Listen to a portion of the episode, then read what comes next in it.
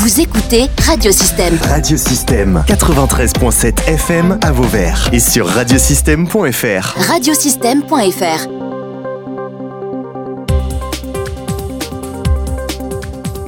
À l'occasion de la pose de la première pierre du Clos Gandard à Vauvert, habitat collectif à loyer modéré, nous avons rencontré les architectes Antoine Garcia et Emmanuel Vierne qui nous expliquent comment ce projet novateur rentre de plein pied dans le 21e siècle, dans sa dimension sociale et sociétale.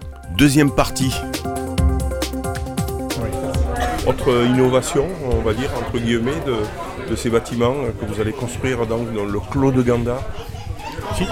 Euh, comme, innovation, comme je l'ai dit, c'est faire en sorte que chaque personne qui va habiter son logement soit vraiment dans des meilleures conditions d'habitabilité, de confort, etc.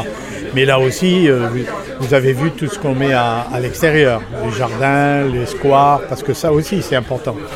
Ce sont des personnes qui ont du temps et plutôt qu'elles le passent devant leur télévision, puissent descendre, discuter. Il y a euh, des- s'ils reçoivent aussi des, des amis ou des enfants, etc., qu'elles puissent aussi se balader dans la résidence et autres. Donc il y a les espaces extérieurs qui sont très importants dans ce type de résidence. L'idéal, donc, c'est le, c'est le logement idéal de, de l'an euh, de- du 21e siècle, c'est ça? Non, mais il y a- il y, a aussi des expériences qui sont, euh, qui sont menées sur ce type de résidence. On parle de On ne parle logement. pas d'écologie, par contre, une, euh, euh, on a une réglementation thermique euh, évidemment qui est extrêmement, qui est extrêmement poussée et on réfléchit aussi nous dans l'aménagement de la résidence à l'orientation des logements. Donc quand on parle d'innovation, environnement, etc., souvent on a derrière un label. On imagine un label. Nous, euh, on n'est pas forcément à la recherche du label. Par contre, euh, les performances euh, d'usage euh, et d'orientation des logements, on y- ça nous tient beaucoup à cœur. Donc, du coup, vous travaillez sur quoi? Sur l'orientation Sur L'orientation. euh, le- le- Tous nos projets sont soumis à... On a des logiciels, tout est monté en 3D. Et nous avons des logiciels qui, qui apprécient les effets du vent, par exemple. Une loggia magnifique et qui est en plein vent, ben, ça ne marchera pas, elle ne sera pas utilisée, ou très mal. Euh, L'ensoleillement, c'est pareil. Est, ouest euh, Voilà, tout ça, mais nous avons, ça, nous travaillons avec des logiciels qui nous permettent d'apprécier tout ça. Donc, et quelle que soit la résidence, c'est ce que je disais tout à l'heure. La, dis- la disposition des, des espaces communs en fonction de l'assoleillement, on établit euh, ce qu'on appelle des, des héliodons, c'est euh, l'ombre portée du bâtiment sur les espaces extérieurs. On vérifie que ça ne porte pas ombre euh, chez les voisins et on vérifie aussi que les espaces extérieurs qui sont des lieux de vie, des futurs lieux de vie pour les résidents, ne soient pas dans l'ombre toute la journée. Enfin, nous, je l'ai dit, euh, je l'ai dit, notre ADN, ça a été toujours ça.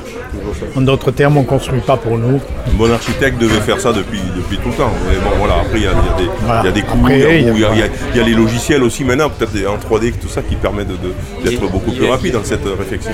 Il y a la technique, mais euh, quand même il y a l'approche générale euh, au-delà de la technique. La technique est un outil de vérification. Après l'approche euh, de conception, hein, vous parliez tout à l'heure d'innovation. euh, Dans cette résidence-là, il y a un- ce qu'on appelle un T4 euh, inclusif, qui est euh, une sorte- forme d'innovation aussi euh, dans la programmation. C'est euh, plus un appartement de colocation. Ça veut dire que les seniors sont pas, euh, c'est une personne senior dans un logement, c'est deux ou trois personnes qui vont habiter euh, au même endroit, euh, comme de la colocation étudiante. il y en aura un comme Il y ça en aura un. oui. Il y en aura un. Une excellente expérience à mener pour voir comment est-ce que ça peut, ça peut vivre. Parce que certainement que le futur, c'est ça aussi. Oui. Voilà. Parce qu'une personne âgée qui achète un, un trois pièces et qui se retrouve seule, euh, alors que là, il y a... euh, sera évalué Il y aura une évaluation Bien sûr. Ah, bien euh, sûr, de- de- mais bien sûr, bien sûr, tout à fait. Une évaluation qui est, qui est- c'est un couperet, hein, c'est que le logement est occupé ou pas. C'est simple. S'il n'est pas occupé, c'est que ça fonctionne Ça pas. marche pas, S'il est occupé six mois et, et après il n'est plus occupé, c'est que ça marche pas. Mais en tout cas, euh, il- moi je tire le chapeau aux promoteurs et, et, euh, et aux bailleurs sociaux euh, pour, pour avoir accepté ça. Parce que c'est quand même une expérience. c'est une expérience, mais en, en même temps, pour eux, c'est Ben, c'est une façon d'imaginer effectivement Eh oui, les bâtiments eh oui. publics Bien sûr. demain. Bien sûr, tout à fait. Essayer d'apporter une réponse aussi euh, à la dépendance des, des personnes âgées, de ne pas se retrouver seul. Euh, Quand on a besoin d'un petit coup de main, on n'a pas forcément besoin d'un personnel médical. Par contre, si on est en colocation, ben, on peut s'en- s'entraider. Alors ça, donc c'est des nouvelles constructions, ou en tout cas des constructions révolutionnaires, je vais presque dire. Et du coup, est-ce que, est que ça, c'est la tendance? Vous faites que ça maintenant? C'est la demande? Est-ce qu'un est qu'un projet comme celui de Vauvert est souvent sollicité ou ça démarre doucement? Non, il y a de plus en plus euh, de, bâtiments de ce type-là, surtout euh, sur le côté intergénérationnel.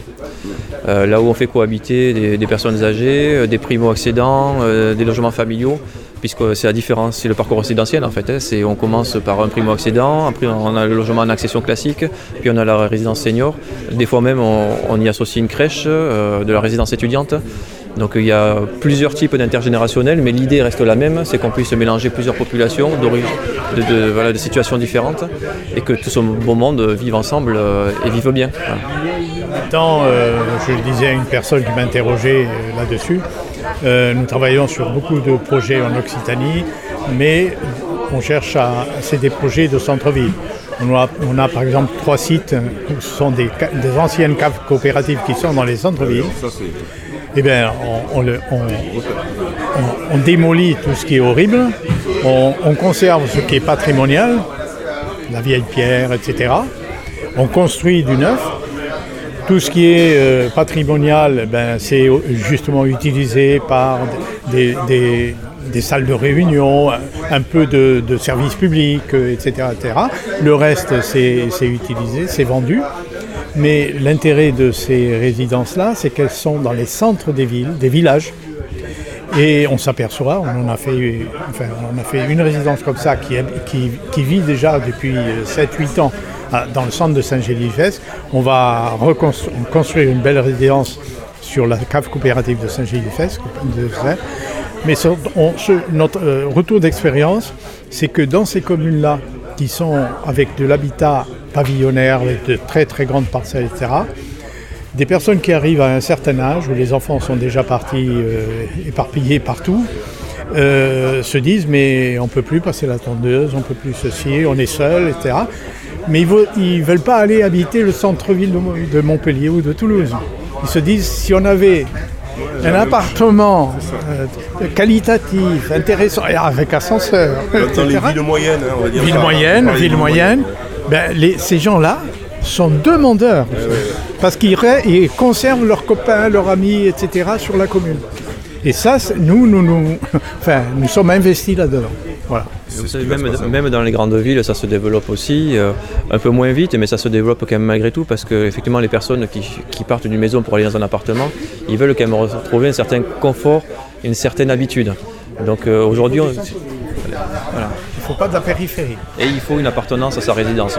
c'est l'idéal ici à Gandar, à Vauvert, il y a, un supermarché à côté, euh, il y a toutes les commodités, donc vraiment c'est un endroit idéal. Oui, oui. Mais, mais... Même si c'est à côté d'une route nationale à côté. Oui, mais enfin, on en a tenu compte justement au, niveau des expositions, etc. etc. Hein. C'est bien, merci. Avec, plaisir. Avec plaisir.